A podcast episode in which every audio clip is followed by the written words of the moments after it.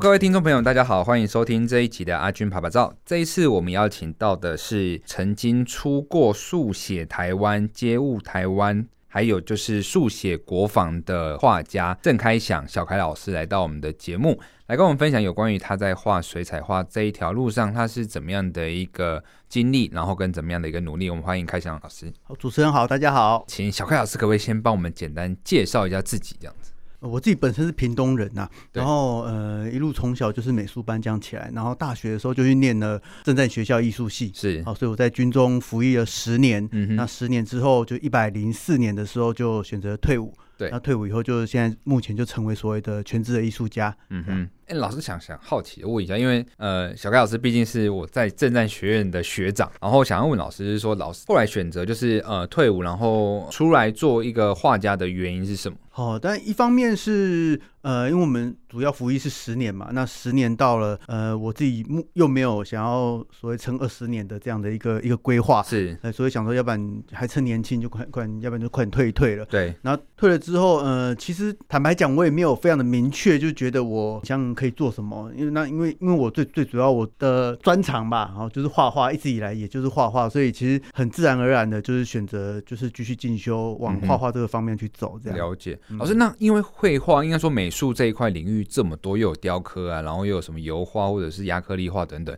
老师选择就是在水彩画上面琢磨比较多，或者说，嗯、呃，是不是老师有一个什么样的一个兴趣跟执着在？好、哦，呃、欸，其实我们以前。从国中这样一路美术班上来，然后呃，其实以前我们在学校的时候，呃，老师就会教我们很多的美彩，呃，就是包含油画啊、所谓的国画啊什么等等，这些其实以前我们都碰过。然后，但是后来呃，会选择呃所谓就水彩去做创作。我觉得很大原因，但一个是我我喜欢水彩的颜色啦，它的那个呃跟水分啊流动的那种感觉。然后再来，我觉得可能有很大一个因素是因为它很方便。嗯哼，那像我们很常。都是呃拿着简便的画具，然后到呃城市啊到处走啊，所以我但比较没办法去拿一个重装备或者油画，甚至说水墨在路上走。那、嗯、水彩其实是最方便的，就是以方便性来说，水彩是可能老师可以到处走到处画比较方便的。嗯哼，了解了解。老师，那您在学习这个过程中，呃，有没有经历过什么样比较专业上的训练？专业上的训练，但我们因为一路上都是所谓的美术班嘛，对，呃，其实美术班就一定会有呃所谓的就是呃，例如说练基本功啊，然后画静物啊，然后画什么石膏像啊，就是一定会经历过这样的呃，其实也许是甚至有点枯燥的的那个训练过程啊，嗯嗯，对对，然后再就是。因为老师也都是相关专业的老师，那同学也都是呃有有相关专业的，所以其实互相的激荡，呃，对我们的学习其实也都蛮多的。这样，还是可不我想好奇问一下，就是说，老师您您在就是这个学习过程中，人家常常说一句话，就是说，呃，艺术家就是如果说你本身是一个艺术家，呃，最好不要找就是老师学太长的时间。哦，老师您对这一块上面，你有没有觉得有没有什么样的一个自己的见解？因为可能。很多人会认为说，如果说一个艺术家跟在一个老师身边太久，很可能变成是老师的山寨版，或者是说，可能老师的风格会很明显的出现在自己身上。觉得这一块上面，你自己有什么样的一个看法吗？我觉得这个这个想法呀，这样想其实。也是没有错啦，好，也是没有错。其实，即便我现在，呃，我们现在有时候也是会上课，也是会教学生。呃，我自己其实会很鼓励学生，就是我也坦白跟他们说，我们能我能教给他们的其实很有限的。然后，如果他们有兴趣的话，也可以去跟其他老师学，那去看其他老师他们有没有什么独特的技法，或者是呃怎样去切入那个画面之类的。这样，嗯哼，了解了解。老师，那呃，您在学习过程中有没有？对哪个老师比较印象深刻的事情，或者是说哪些事情让你就是影响你很很久远这样子？好，诶，如果如果说印象比较深刻的，我分两段讲哈，一个是比较佛军中的，对，好，就是我们我们刚进军中的时候，刚进军校啦，然后呃，我们的导师叫郑正庆老师，他是主要是画国画的，是，然后他其实上我们的第一堂课，他就直截了当的跟我们说。说，哎，你们不要想说你们下部队就可以当艺术家啦，那么你们的本质都还是军人。对，这样。然后，其实我们坦白讲，我一开始听到这句话的时候，我们心里都觉得很不是滋味。嗯。对，然后，但是真的下部队以后，真的发现，哎，真的是这样，因为部队还是以所谓战训本务为主，对，本务为主。嗯、那画画部分其实就会是比较其次的。是。对，但哎，老师这句话其实就会给我们给我们蛮蛮多的一个反思啦。嗯、对，那另外就是说，呃，退伍以后，呃，其实开始接触所谓城市速写，呃，其实像我自己是很欣赏，呃，我们自己速写这个圈子里面有一个叫张伯周教授，嗯，那张教授他其实不仅是自己是非常努力的在画画，差不多也八十岁有了，我每天都是很早就起来画画，然后对我们的后辈提也一直提携，那我就是很好的一个学习对象。嗯哼，了解了解，老师，那你觉得？说呃，可能像您这样的一个创作者，或者是说，嗯、可能就是呃，在学艺术、走在艺术这条路上的时候，嗯、可能这个人需要什么，具备什么样的一个条件，或者是说他需要什么样的一个态度和能力？我觉得那个态度反而是比较重要，就是说，很多人会问说他想学画画，然后可是他不知道该怎么开始，那他是不是要去找画室啊？是不是要像我们一样开始去练所谓的石膏像啊？呃，这当然是一个方式，没有错啦。可是我通常都会比较鼓励大家，就是说，你先找到。对画画的兴趣啊，那至于画的好或不好，我觉得那是要调整自己心态，因为其实就，跟小朋友一样啊，小朋友他们画画很快乐，但是你说他技法真的很好嘛？其实不一定，但小朋友的东西他一样是很好啊，所以我觉得重要的是先调整自己的那个心态，就不要被画的像或不像，技法好或不好这东西一开始先捆绑你了。那也许你画了一阵子，你觉得画画是快乐的，然后之后呃你想再去磨你的技法，我觉得那之后的事。那我就一开始先找到那个画画的快乐，嗯哼，呃、然后再您刚。提到的就是说，呃，有没有需要具备怎样的一个 特质或能力的话，呃，我自己是觉得，就是呃，艺术家他应应该对于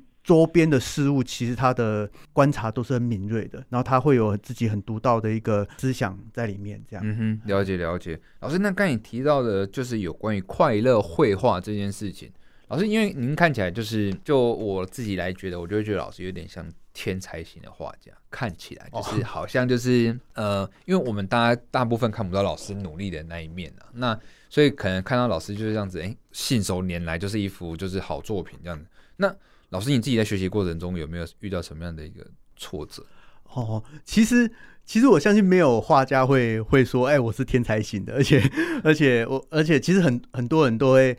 看到会画画的人，然后就通常就说啊，你们有你们就是有天分呐、啊，嗯、对。但我我觉得我也不否认所谓有天分的这个讲法，因为你一定是，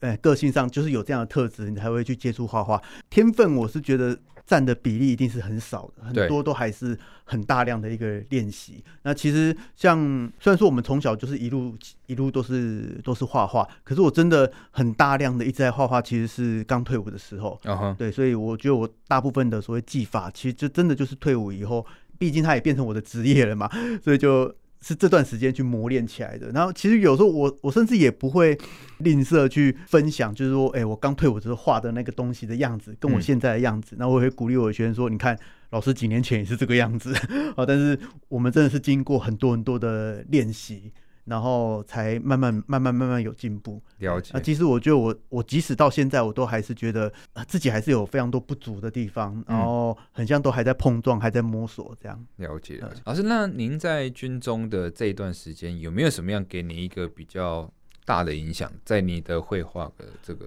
部分，坦白讲，就以前在军中的时候，刚刚其实有提到画画在军中，它比较像是一个呃额外的，比较像是一个公差性质的东西。对，所以其实我们在军中不太会有机会说真正的可以说发挥专长啦。所以它嗯，对我而言，在军中画画这个事情，其实是一个抒发的工具吧。所以其实我。平常在，例如说，呃，空余时间哦，在房间的时间，我可能就会画一点啊、简单的插画，或者是写一点日记。呃，现在再回回头再看那些生活记录，其实非常重要，因为它有点像是我那个时候呃比较有压力的一个状态下的一个出口。对，那退伍之后呢，再回想到军中给我的这一段，觉得还是有很多感谢的地方啦。但一个我觉得是，因为我们退伍之后虽然没有终身俸，因为只有十年嘛，然后但是还是有，呃，还是有所谓的那个那个，就是一笔的退休金。然后那笔退休金其实支撑了我，就是刚退伍的时候。呃，我的我的生活其实不太需要去担心什么。我觉得也是因为这样，所以我可以更呃更专注在自己的创作上，而不用因为就是说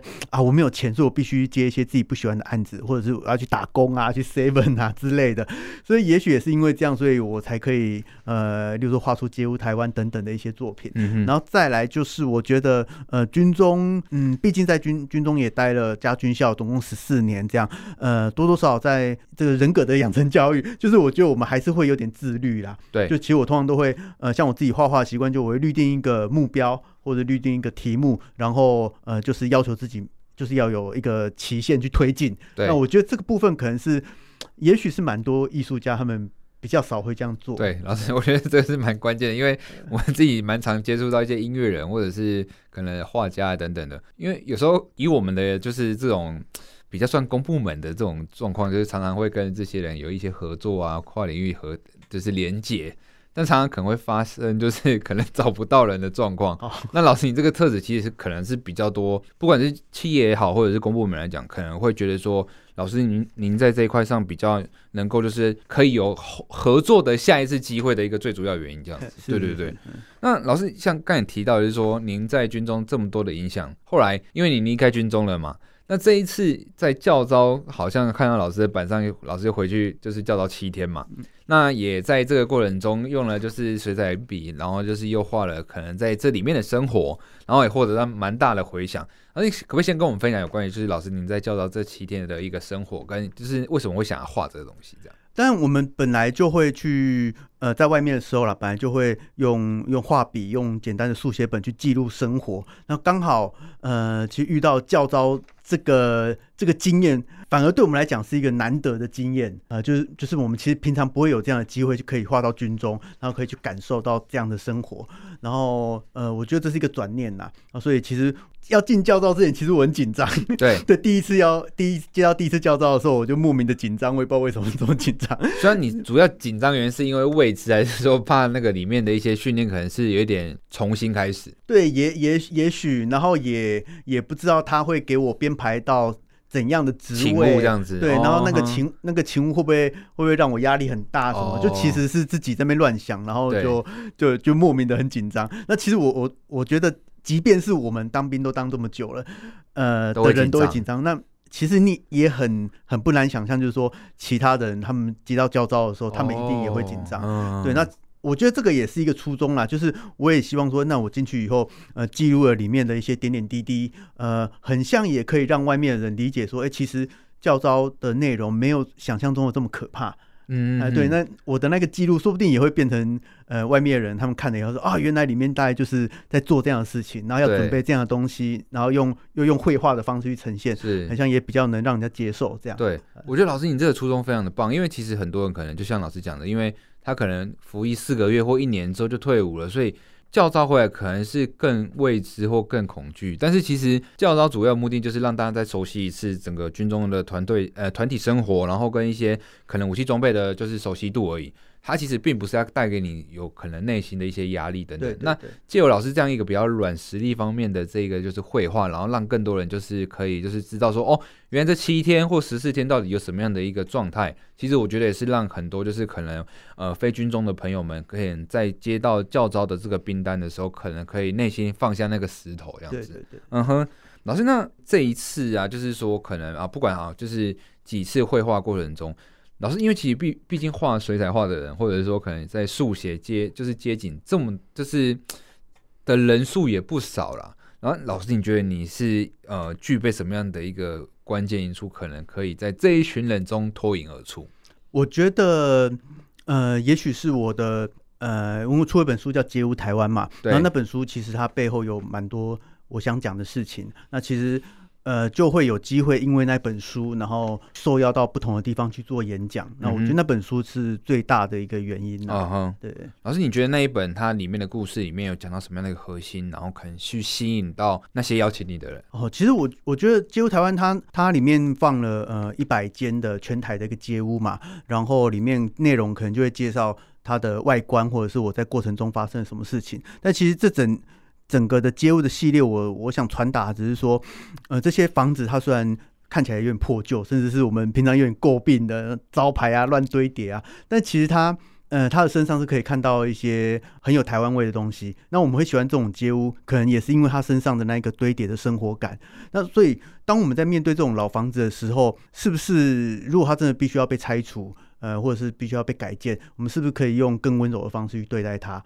那也许有更多的保保留或者是记录等等的，我就可能在思考这个问题，这样。嗯哼，了解。嗯，小盖老师想问一下，就是说，您自己在绘画上面，你有没有比较偏向喜欢画什么样类型的主题？刚你除了就是说可能街景，可是街景里面可能是不是有时候还是会有一些人物啊干嘛的？那老师在绘画上，你觉得您在主题上面可能比较喜欢什么？哦，我觉得目前呃，目前可能比较多都还是画街景或房子啦。然后，但其他东西我觉得我也不是排斥，而是可能跟我的生活还没有这么的，就是密切接触。对对对对对。嗯、然后，但是我就我。就像有人会问我说：“哎、欸，怎么看你很少在画花啊，或者是画、嗯、呃山或水啊？”对，我说其实我也没有排斥，只是就我的生活很少会碰到这个东西，就少共鸣这样。对对对，哦、那如果有有机会碰到的话，其实我也没有排斥。那因为其实我们我们的创作其实就是源自于生活嘛。对对啊，然后所以像很多人有时候就问我说：“哎、欸，那你都不怕没有灵感吗？”嗯，我说：“当你不知道画什么时候，其实你只要走出门。”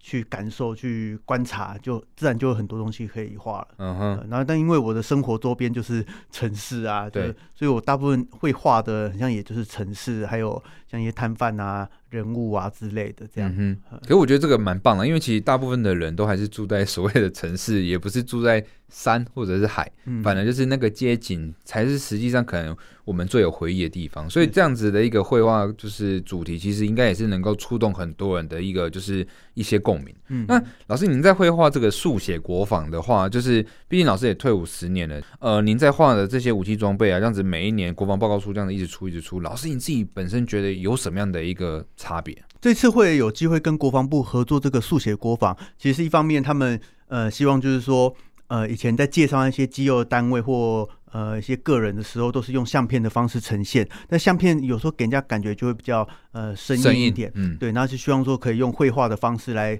来来呈现这些、嗯、呃这些那单位之类的，对，然后、呃、看起来可能会让人家更有温度吧。嗯，然后听说就是回想好像也还不错啦，对对对，所以我觉得应该是蛮好的一个尝试。嗯哼，呃，因为我以前在军在军中的时候，其实没有什么这样的心情或没有这样的时间，我们有机会可以画到。这些东西哦，就是老师可能以前是陆军，对对对，那可能在海空军上面接触就没那么多，对对对。那其实甚至我们自己自己单位的那些装备，我也不可能说哎没事跑去画画，对对。那那退伍之后有机会可以画到这个，我觉得是蛮蛮有趣的体验的。了解了解，也算是回馈给就是当初军中的一个就是呃可能他。栽培你啊，等等之类的这样的一个就是心情。好的，老师，那近期老师好像有一个展览在宝藏岩嘛？那老师可不可以稍微给我们简单介绍一下这样子？好，是就是我最近就是到宝藏岩驻村，对，然后呃，他的那个。呃，我的创作主题叫做“城南时光”，时是捡拾的拾哦，“城南时光”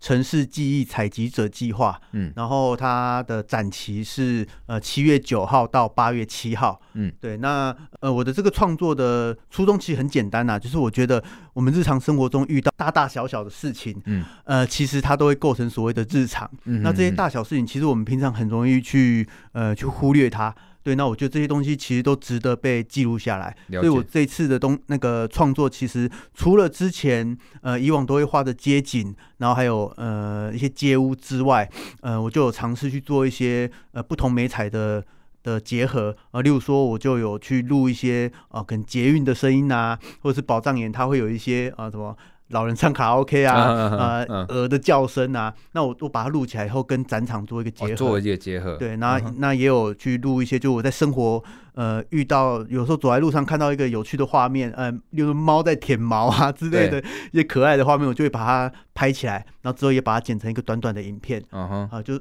甚至还有就是我在那边。呃，驻村生活可能两三个月，那我就累积我每天呃可能消费的发票，然后或者是我在路上捡到的一些传单啊、呃、电影票啊什么的，然后把它拼凑成一个作品。嗯、那对我来讲，其实都是一个一个实验性的尝试啊，因为我以前大部分都还是简单的一般的平面绘画这样。了解。呃哎，这听起来跟老师过去的呈现方式蛮不同的，因为它已经有声音、影像跟所谓就是平面的这一块上面的三个样的一个结合，对，对，所以其实算是一个新的突破。对，但初衷我觉得还是接近的，嗯、因为都还是记录生活，然后记录那些大小事情，嗯、只是表现的方式不一样了。了解，了解。嗯、那最后一个问题问老师是说，老师您在就是自己的这个水彩绘画上面的一个就是呃路上有没有自己的座右铭或者是原则？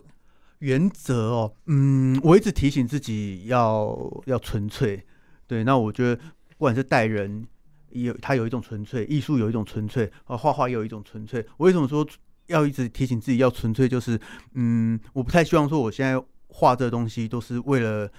在考虑它会不会卖钱，嗯，对，会不会就是会不会有人喜欢，嗯，但坚持纯粹这个事情，可能有时候会有点辛苦，就是有不你画的东西，有时候人家也不一定会喜欢，但是我觉得也也许也是那个纯粹，它可以让这个作品更更贴近我的我的内心，是，所以像街屋那个系列，